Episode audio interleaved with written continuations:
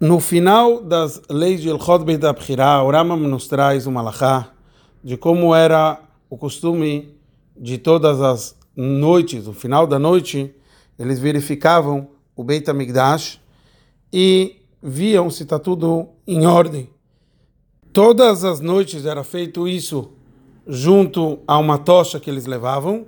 Diferente era nas noites do Shabat. Nas noites do Shabat, eles não carregavam essa tocha, e sim, eles deixavam lá de véspera de Shabat acesas tochas para que eles pudessem enxergar e ver como que estava o Beit HaMikdash, tudo direitinho. Há várias perguntas sobre isso. A primeira, os comentaristas perguntam, a gente sabe que carregar uma tocha no Shabat é proibição dos sábios. Então, a gente sabe que en Shvut, decreto dos sábios, não existe no Beit HaMikdash.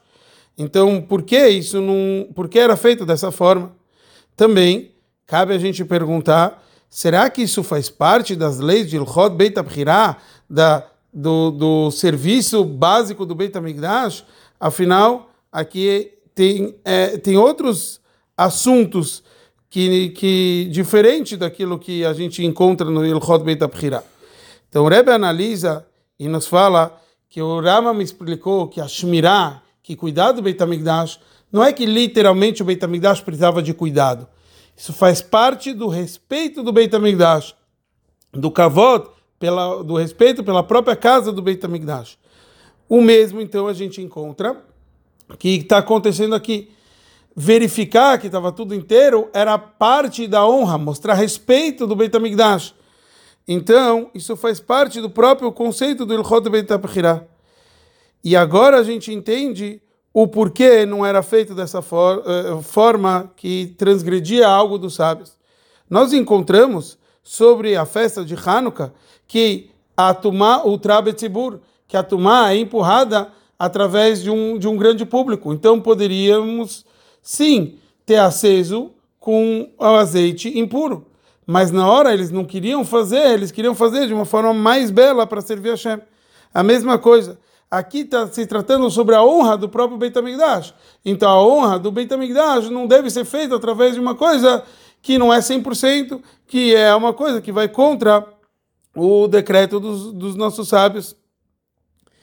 Também a gente entende aqui que o conceito mais profundo, o Rebbe nos traz, que o terceiro Beit HaMikdash, ele é comparado ao momento do, do Shabat. E a gente poderia se perguntar, será que agora o nosso trabalho não, não faz parte, o nosso trabalho não é importante para essas noites, para o momento do, do Shabat? Então, nossos sábios falam que vai chegar um momento que a gente não vai precisar mais cumprir Torah e Mitzvot.